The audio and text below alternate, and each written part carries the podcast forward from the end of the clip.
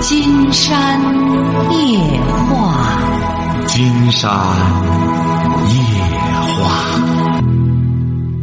晚上好，听众朋友，我是您的朋友金山。喂，你好，这位朋友。哎喂，您好，哎，嗯金山老师，哎，我们聊聊哎，我想咨询您点问题，是我妈妈经常听您的，我这是婚姻遇到点问题。您是哪儿的您是哪儿的？啊，我是唐山的嗯，说吧。啊，就是我跟我我跟我女朋友就是大学时候认识的，然后嗯现在一直我们俩结婚已经有两年多，但是今这两天因为两边家长的话，我们有点问题，因为她经常骂我妈妈，然后我也昨天骂了她妈，然后又打了她，然后结果两个人就闹离婚了，就是。哦，你多大了？啊，我今年二十六，我对我女朋友也二十六，你俩结婚多久了？我们俩结婚两年。嗯。嗯，有小孩了吗？啊，有一个有个姑娘一岁一岁半了。啊。哎，没事儿，夫妻之间闹点矛盾很正常。你打他也以后注意。但是他，但是他每就是有的时候就经常就就有脾气，就经常就发脾气，经常就无理取闹，经常就而且他他爸妈那边而且不经常，比如他犯错误啊，他爸妈那边也不说他错了，就说他对了，所以他一直就是每次就是把我妈就是骂人的话挂嘴边上，然后我就感觉两个人已经就维持不下去了，就那样。也就是说。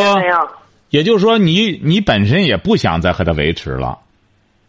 对，我不是说不想跟他维持，因为有个孩子，您要说不想，那肯定是不可能的。你有个孩子，毕竟两个人都肯定，我们俩是大学搞的，不是说通过谁介绍的，也认识，又又合着连大学毕业到现在结婚，应该认识三四年了。哎呀，大学搞的，你不要认为大学搞的、自由搞的，它就稳定啊。就是说，你大学搞的、自由搞的，你没把它摆平，他没在他面前没树立起威严来，你很难摆平啊，就这么简单。你不要认为大学这个自由恋爱也有个问题，你得能树立起你这个权威来。你让这女的动辄，你让对象动辄骂人，你这个事儿，尤其是骂老人，这指定是不行啊。但是，你刚才说的也有道理，就是说，既然都有孩子，有这个家了，想维持这个家的话，那么你就得慢慢来。你就跟金山老师说了，嗯，说什么？你妈说你没说什么，那你就照实里说，捞干的。我妈妈就说，就说我，因为我们两个就是，我我们俩结婚那时候，其实从我们俩结婚那时候，就是我们家那边不是彩礼嘛，就给他三万块钱，然后他那边就可能就是一直就是拿这个事儿就记恨在心里呢，然后就我特别我是我女朋友啊，然后他那边就是结婚了，什么也都没带过来，然后我这边其实也没什么意见，事儿都已经过去了，但是他有事没事就拿这个话就提起来。就说我们怎么着怎么着了。您听着啊，您听着，你听金山给你讲哈。哎哎哎，你这个孩子谁管？孩子，我妈看他不用，他自己要看。本来我们俩都上班，现在他不上班了。就他不上班，在家管孩子，是这意思吗？对，但是他没在我们家住，他在他妈那边住。他一直就在他妈那边住吗？对他一直都在他妈那边住。也就是说，你俩一直就这样分居呀、对，因为我上班的时候，我我跟他，我是在市里边，他是在县城那边。不是，你俩这不还是一直分居啊？就是你平时就在家里，在你妈妈这边，你们是在市里。不，我妈我们家是农村的，然后她在她县城，她妈在县城那做买，她在她妈那住，然后我在市里上班。那你下班上哪儿去呢？我下班我在那边，我在我上班那边住啊。那你也不回县里去啊？啊，对，因为你上班的原因，他你总要一个人赚钱养那个孩子呀，他还一直没上班。不是孩子完，你妈也不和他住到一块儿，他住他妈那儿，你妈住你妈那儿，你在市里上班住市里，怎么干起来的账呢？金山就不理解了。因为他没事，因为他妈妈她总是就是说掺和我们两个人之间的事儿，就他妈妈没事就说，从来就说他闺女，比如说你要正常点儿，就是他闺女犯错误，他妈不会说她怎么着。你一个月挣多少钱不对，你一个月挣多少钱？嗯，三千多了。三千多哈。金山告诉你哈，哎，听着哈，你这个婚姻呢，说白了，呃，本身呢就是捉襟见肘，也不是很富裕。呃，给他的钱呢，确实也不是很多。那么他呢，有点怨言，也很正常。呃，那么在这种情况下，怎么来补救，这是问题。所谓的捉襟见肘，就是这个婚姻啊，它是有漏洞的，得打补丁的。为什么人们说贫穷夫妻百事哀呢？就是这个道理。你现在赚钱呢，一个月三千来块钱，说白了养这个家。也是说白了，这个力不从心。那么你怎么办？是不是啊？现在面临着就化解这个问题，是这样吗？是。哎，金山告诉你怎么化解。你呢？呃，一个是让你妈妈就是这个不用多去操心这些事儿了，因为毕竟你最难的时候已经过去了，孩子都一岁多了，这个什么，反正他也不让你妈妈养孩子，这很好，这是第一点。就是让你妈妈呢也少少去为这事儿操心了，这第一点。第二点，既然是你来协调这个关系，你指定是，反正呢要想和你妻子见面，就直接到你岳母家里去了，是不是啊？是。哎，所以说，你要想化解这一切，你就得变得嘴甜一点变得欢实一点你这个状态呀不好，才二十六岁。你说你光找毛病，光看着这个生活中的这个阴暗面儿，那你这日子就没法过了。你现在呢，说白了，这个日子过得就是挺紧巴，但是你要有着一种积极向上、乐观的一种情绪、阳光的心态，也会让你们这个家庭充满生机。而如果要是你本身就看这些事儿，又光挑他的毛病。那么他就更觉得这个日子过得没意思了。说男欢女爱，你当初的时候，你俩在大学里上学的时候，指定你有个欢实劲儿。那时候为什么呢？没压力，没什么的，两个人在一块儿挺好，就结婚了。那么现在结婚了，对你对象来说也是一个初学乍练的问题。他突然面对这么些问题、麻烦事儿，要钱没钱，要啥没啥。他爸妈在从中，在从中一一加把火，必然会有些矛盾。那怎么办呢？全靠你了。你既然不想离婚的话，就得用嘴来对付。哎，多让嘴甜一点。他在抱怨，对对，哎，哎呀，夫人啊，确实是这样。说白了，当时给你三万块钱是少了，你瞧着吧。等到说白了，我发了财，你试试。三百万，给你三百万也没问题。说白了，给他个热罐子包着去呗。你现在他二十六还有点心气儿，再待上个五六年、七八年，说白了，你还给他三百万呢。你你你给他三万，他也高兴的不得了。所以说，你现在既然是胃口大，想要钱，你就给他许愿就行。所以说，你嘴得甜一点哈。这样的话呢，就这个穷日子就上，穷日子怎么着？穷日子得欢实着过，这就叫辩证法。反而富日子得怎么着呢？富日子得低调的过，不能炫富。哎，同样的东西，非得在人家面前耀武扬威，招人烦。所以说呢，你就记住了，你这个日子里缺乏一种欢乐的元素，你的思维呢也有问题。怎么样？你觉得？经常给您说的。是我您说的，我是是经常抱怨什么，但是我就感觉他就是没有，就是说特别高兴的事，就是无无缘无故我就。他高兴的事儿源自于你，你说他在家看着个孩子，他能有什么高兴的事儿啊？他在家看着个孩子，指定除了看孩子看电视。你看他整天看电视，靠干看电视过日子的，你看有几个欢实的？那电视里乱七八糟的内容，他一弄，他他。他能有那顶上净炫富的、有钱的什么玩意儿？他能觉得他日子有意思吗？就看你了，你得金山这不讲吗？你是这个家里的一个顶梁柱，一个欢乐的元素，包括连接你妈妈这边，全都得靠你了。你别光你妈妈听节目，你得听节目，听了金山的节目，你才能真正去化解。你这个思路啊，你包括你得让你爱人也得听节目。听了节目，他就知足了。金山每天都在讲，一个女性要是能够在家里相夫教子，不用去上班的话，说白了，这是最幸福的事儿。你这样给他讲，他是不听的。你金山这样讲也不是空穴来风，也是通过节目归纳出来的。所以说，很多女性朋友也是觉得，哎呀，金山出去签售书籍都是觉得对，没错，金山老师就看一种思维方式。你思维方式不对，你甭说有三万、三十万，心里也不痛快。三十万，现在买一张床一百万。所以说，你得怎么着呢？你就是一种思维方式。你呢想化解？你妈妈听都让你给金山打电话。那么你现在最重要的，你得吃药。你俩吃什么药？就吃金山液化。听上半年，你俩就都知足了，他也知足了，你也知足了，他就有欢乐了。至于怎么出现的这种效果？金山没法用一句话、两句话给你概括，就是说什么呢？也可以这样讲：听道，不是道理，道。哎，这这个懂了道之后，那么很多问题都可以迎刃而解。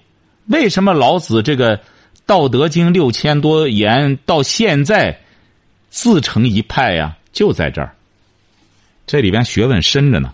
所以说，你接下来想解决这问题很简单，你整天和个病鸭子在这说白了，就这种状态的话，谁见了也也不喜庆。从现在开始，我问您一下，金山老师，我现在这个状态，因为我们今天就是把就差一点就办离婚证了，还没有到当地的那个派出所就开那个证明，就明天就要就离婚，是我现在您感觉应该怎么办呢？你要离婚啊？说白了。金山觉得你下一桩婚姻啊，还是面临这样的问题。既然是你俩是因为矛盾要离婚，就是要化解矛盾。化解矛盾呢？金山觉得你爱人呢，他指定也不想离婚。你说一个女的，她离婚干嘛去？她离婚，她再找不还是这些问题吗？还是这句话，金山觉得你要是想拯救这个家庭，就和你爱人商量。你说呢？我昨天晚上给金山老师打了个电话，他觉得咱俩呢都得吃药，听他的节目，他觉得吃上听上几个月，咱俩思想都会改变。你想不想尝试？人家承诺了，说你只要咱俩坚持听，周一到周五，你要听那个考拉呢，它是一期一期的，全都是一下。咱很多听众朋友呢晚上没时间听，那么就下载从那个河北电台故事广播也可以。河北电台故事广播，它都有一个集锦，对这个节目的一个集锦。那么说，你要听这节目，听上三个月到半年，你俩的问题就都解决了。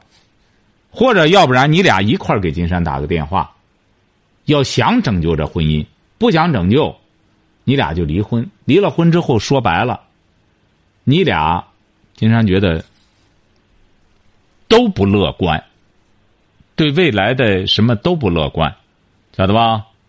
嗯。哎，为什么呢？首先，你俩当年恋爱的时候，两个人在大学里的那种快乐时光，你这个对象他也不可能重新开始，没人和他在演绎那一幕了。所以说，他纵向比较，永远不会满足，他也不可能再有那种心态。所以说，你俩现在呢，要想解决，很简单，一块商量着给金山打个电话。然后开始听节目，听上几百期，然后再说说感受，再谈离婚的事儿，好不好？我但是我现在我就给他发个电话号，让他给您打过去。现在完全可以，你得先给他介绍介绍，你俩没听过节目，这样很唐突。你最好是怎么着呢？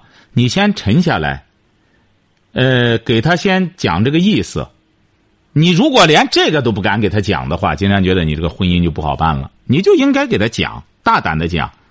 你说我妈一直听金山夜话，那么今天晚上我给金山老师打了个电话，他觉得咱俩离婚之后都不乐观。所以说，你有金山那两本书，这两本书吗？听见和选择吗？我妈买了，我妈就告诉我这个。平常我上班，我几乎就是上班睡觉，上班睡觉。看我妈买的，然后让给您打个电话。我妈让我不是你妈买的，你看了吗？我没有看，我那你这样我怎么给你解决问题呢？完全是你有病，你妈在吃药，那金山怎么帮您办呢？这事儿，你现在这种想法就不行。金山觉得，就觉得给他打个电话，一切都欧了，这可能吗？你想想。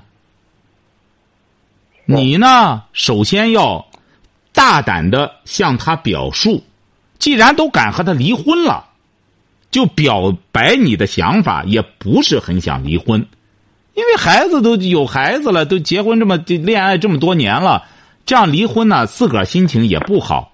他要坚决要离，怎么着？那就另当别论了。他听不进去，你为什么不做这次努力呢？做这次努力，起码要敢和他说话。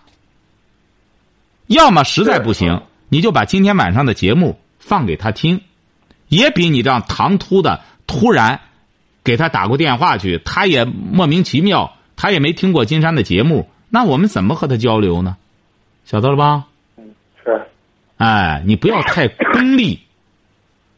你首先既然想解决这个问题，敢揍他，就得敢和他讲道理。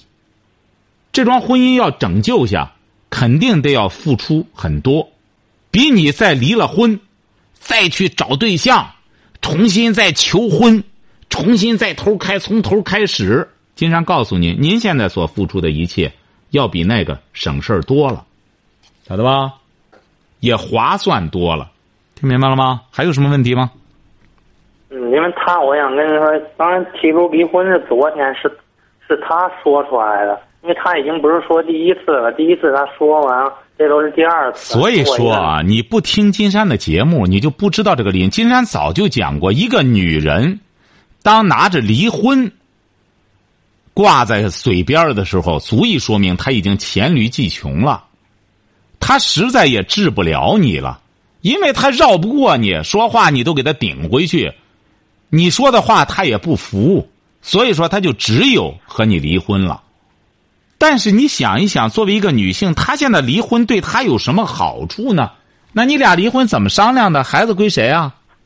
孩子就这都问到您关键点了。孩子今天他说他要，还问到关键点了呢？这不是，这不是开玩笑吗？他再带个孩子，他再找谁去？人家谁得和他一块养小孩去？你现在说白了，所以说我说，如果他，我想问你一下，如果他要。非要离的话，我们俩本身肯定是没什么。我也是一个就是普通的人，也不会说平常就是说抽烟喝酒什么什么打牌什么，我几乎都不都不都不碰那种东西。那不行，你这个人啊也有问题，你乏味，晓得吧？你得做一个有味道的男人。那我不能说玩那本来赚的就不多，你肯定要给家里边补贴什么的。不是怎么着？什么意思啊？您就说孩子怎么着？他要他要他肯定法院就给他。他如果要要孩子的话，我应该给他多少的抚养费？如果他坚持离婚的话，哎，这个法院里都有规定。你根据你的工资多少扣，这个都有规定。现在，哦，不是说他要多少你就得给多少，他根据你那个工资比例，然后婚姻法上都有规定，这个都好办。呃，只是金山还是告诉你了，你给他讲一讲。如果要是你也有这种愿望，咱这个想这个婚姻呢，再整治他一下。金山老师说的呢，咱这婚姻呢还没到弥留之际，还有救。咱俩是不是努力一把？呃，要努力一把的话，我我我先打电话了。昨天打电话之后呢，我就想咱能不能这个呃什么一下？他要说没必要了，就这样了。那金山觉得你就离婚就好了。他要觉得也想拯救一把的话，那我们可以对对话，听听他的想法，好不好？嗯，是他的，他的观念就是点在于，也就是说，的确是我跟我有关系，肯定我也有不不不可推卸的责任。但是他的爸爸妈妈那边就从来就是没说，就是怪过他闺女。这你知道我们俩已经闹到这块，但是他爸他妈就没发表什么意见。都不会说他闺女，就说你为了孩子怎么着怎么着，他就没有表什么意见。而且当今天我去他家的时候，他妈妈都没过来，就他爸爸过来了，而且什么话都没说。经常发现这个小伙子，你也是油盐不进呀！你怎么光挑剔人他爸他妈呢？你老说他干嘛呢？说他没用了，他闺女，这不是告诉您了？您就从这个从这个角度切入，或者现在有什么问题，咱两个人呢没法沟通了。咱是不是找个第三方？咱两个人呢共同打个电话，或者你摆摆你的理，我摆摆我的理，咱俩应该怎么化解这个矛盾？你给他说说，这个你都做不到吗？金山都能帮您办到这个份儿上了。嗯，行，那我就就是您这个行为能力我给他打电话你要然后让他给您打一个电话。不是这位小伙，您得这样。金山觉得您这个婚姻啊，即使现在金山就是和他沟通之后，你俩走到一块儿，这个步伐还得你俩一步一步的走，晓得吧？你还会面临这些，就是一个病，它也有反复。像您这个也会有反复，你要这么怵头不行，你得和他首先要敢于说话。该认错的认错，刚才金山讲了，你很多事儿你都认下来，无关紧要的事儿你认了又怎么着呢？他又不是说我认了之后立马判死刑砍脑袋，我不值得这事儿。你说你和他，他要钱少了，好没问题，我将来挣钱您放心。不是三万嘛？咱这挣个大钱三十万，咱又怎么着呢？哎，就就一个女婿半个儿，你放心吧，就有的是，你不缺钱。你得先把这些事儿让他顺顺气儿。然后呢，打电话你俩同时打，说他你又听不见，说你他听不见，你这怎么解决问题啊？好吧？同时打我怎么给您打进来呀？什么？我同时打怎么能给您打进来？我现在没跟他在一起呀。哎呀，金山自然有办法。你现在只要接通他的，你现在有他的电话，那么我们导播就可以接通他电话。但是你要不给他打招呼，我们这样打电话太唐突，他也不会接。待会儿呢，你可以这样，你给他先打好招呼，然后你再打过来之后，他的电话不用你打，我们导播给他打过去。哦，好，晓得了吧？您的意思了。哎，您这样先和他沟通一下。金山觉得你俩这婚姻呢，应该说没问题。金山觉得就是头疼感冒，不是不治之症。嗯，好的吧？哎，行。哎，向你妈妈问好哈。哎哎，行。哎，好嘞。我妈妈特别喜欢。您妈妈很有品位，这说明您妈妈很有见识。人打的呀，金山老师您好。哎，您好，您好。啊。您得这样，这位朋友啊。儿子，那个打电话让您给出出主意，找找。这位不是这位女士啊，你现在的最大的问题就是这样，您光听节目，知道金山的节目。是高级的精神营养食粮，您得让您儿听才行了。我我让他听，他不听。您给他不是这位女士啊？您听着，让让您给出。不是不是不是，这位女士啊，咱很多做妈妈的也是一开始孩子不听，上班他挺忙，他晚上怎么听啊？都是给他录下来，然后慢慢让他听，他就上电脑这样那个那啥，就这边年轻人。他不听老年人的话，那不不那就不行。你看金山现在下去之后，下去签售，净些十来岁的学生，哎呦，听的可上瘾了。金山去了之后，听您节目，要不没这么高的觉悟呢。不是，您得让他听，包括您儿媳妇。刚才金山讲了，他俩即使复合了，他俩要不听节目试试。老毛病还会重犯。他来着回完，你说我要要原要原先的脾气都得那啥子，我都我都说他，我说别干啥呢？你一个人生的孩子你吃亏，我说你别有你有啥过不去的事儿。我完我儿子我说骂就骂我的，我说骂没没那个没在咱俩说没听你也别说骂干啥的，你也别说你也你也不对啥的。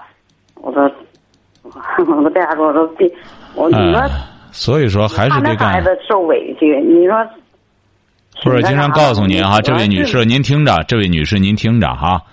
金山呢也觉着，您看这么大老远你听金山节目，还是刚才告诉你了，即使和他通了话之后，如果要是他们以后不听节目的话，他俩还会犯同样的毛病，还是一个病，晓得吧？嗯。哎，这样金山呢也给他们讲讲，让他们听节目哈。我们哎，好，好，再见哈。哎，来，好了，哎好了，好。喂，你好，这位朋友。哎，你好，金山老师。哎，我们聊点什么？嗯，我想聊一下我们关于我工作的事情。嗯，您多大了？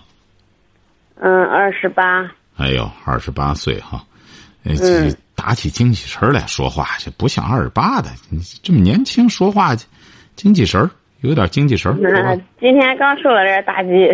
啊，受到什么打击了？嗯，我昨天吧应聘了一个工作。本身就是啊，我个子长得比较矮，嗯，个子个子是一米四。嗯昨天我应聘了一个做那个保洁，嗯呃，在做保洁。我昨天去的时候吧，他就说你明天来上班吧。嗯嗯、我说行，我今天我都去上班了。我今天给他干了一天活了，他到了快下班的时候，他给我说什么呢？他说嗯，要不你明天在家再等等吧，嗯，那个什么，等个电话。我说你明天能什么时候给我打电话？他说明天九点钟吧，明天早上九点钟给你打电话。嗯，我就我就琢磨着他是不是就是不想用我了？你不想用我，我就说你不想用，你可以说呀。我明天再等电话。唉我现在也不知道怎么办。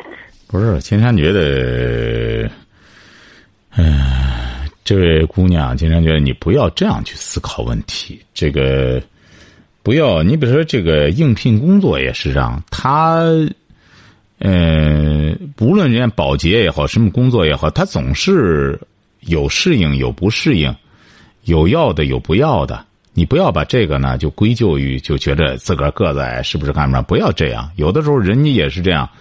很多人啊是把自己的弱点、缺点夸大，把它反而当成甚至当成一种这个一事无成的借口和理由。不要这样，晓得吧？你比如说工，作就是这样，你应聘理啊。啊，我现在就是这种心理。，对你这个应聘就是这样，你这个应聘他用就用，不用就拉倒。为什么呢？他这个保洁他又不是说这个得个头得到多少才能这个保洁啊？你这个不，这不是你不是说应聘打篮球，那么的确是他得有个个头的要求。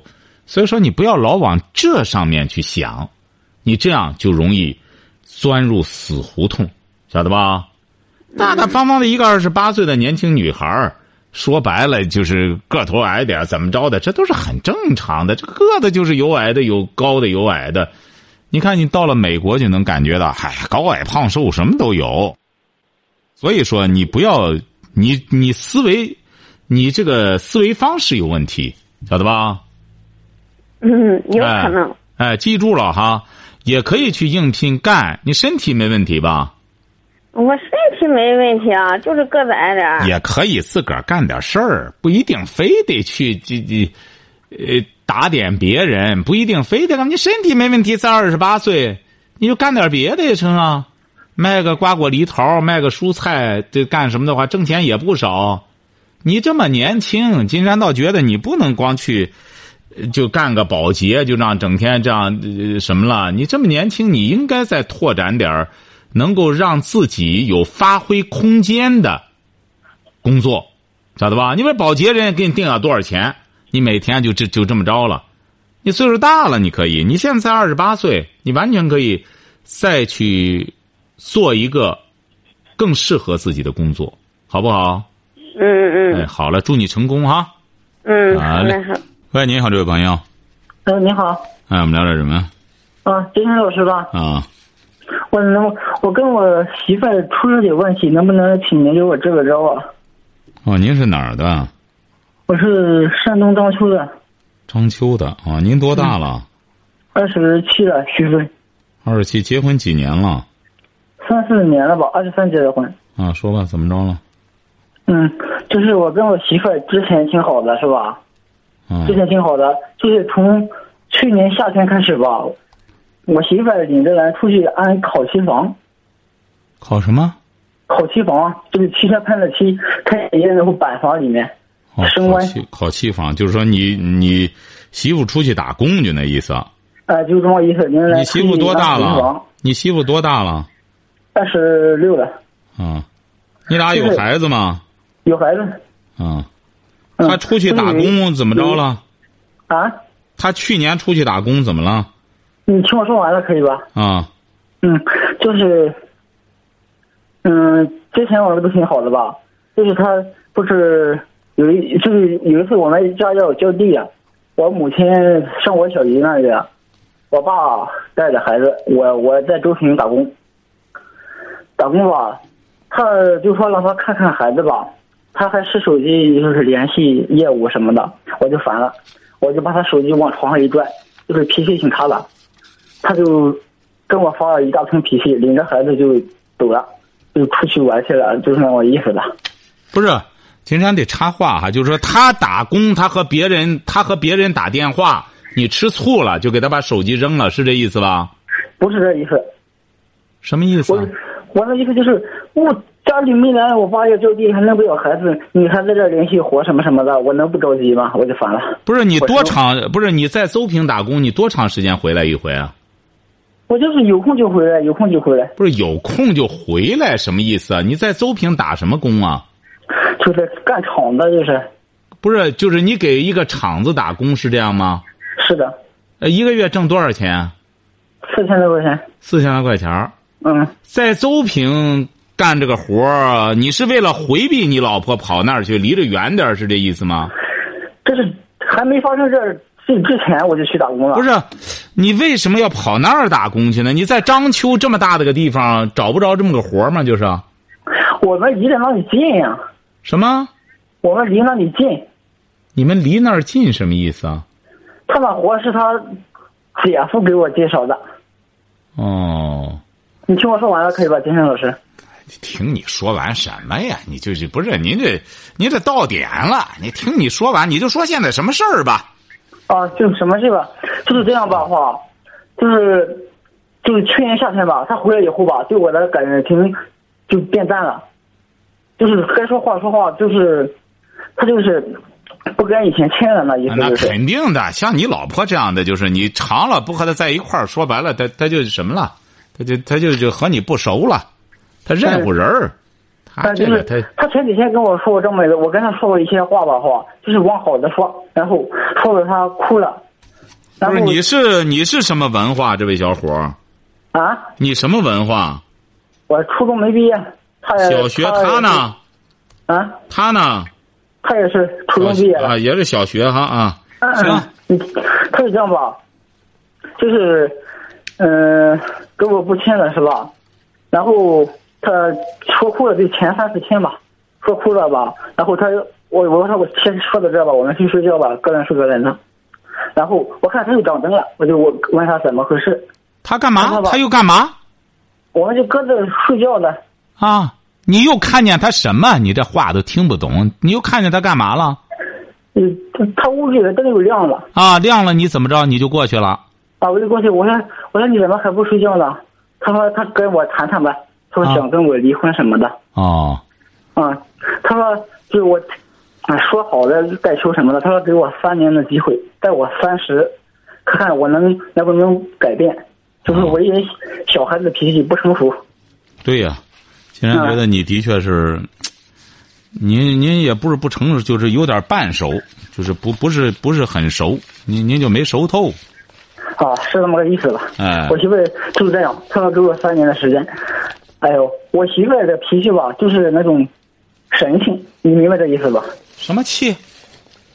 神性就是这会挺好，下一回下一秒就是脾气变得挺暴不。是不是，谈不上还神性呢，就是没他没他他们庄人都这么说。不是不是，就是你们都是没有修养，没多少文化，晓得吧？你俩呢，嗯说白了，都是没文化。你俩得学点文化，将来你这孩子怎么办呀？你说你俩，他你就说白了，经常直言不讳的讲，你就老百姓说那个有点半情。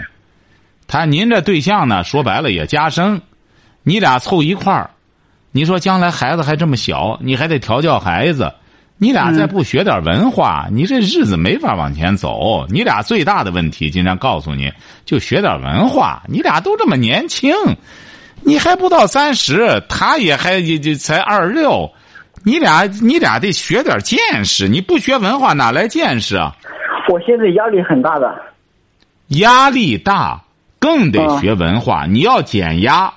你你比如说，正因为你有，因为怎么着呢？这位小伙儿，像你现在这么年轻，这么点儿文化水儿，你必然压力很大，而且你越往前走，压力越大。为什么呢？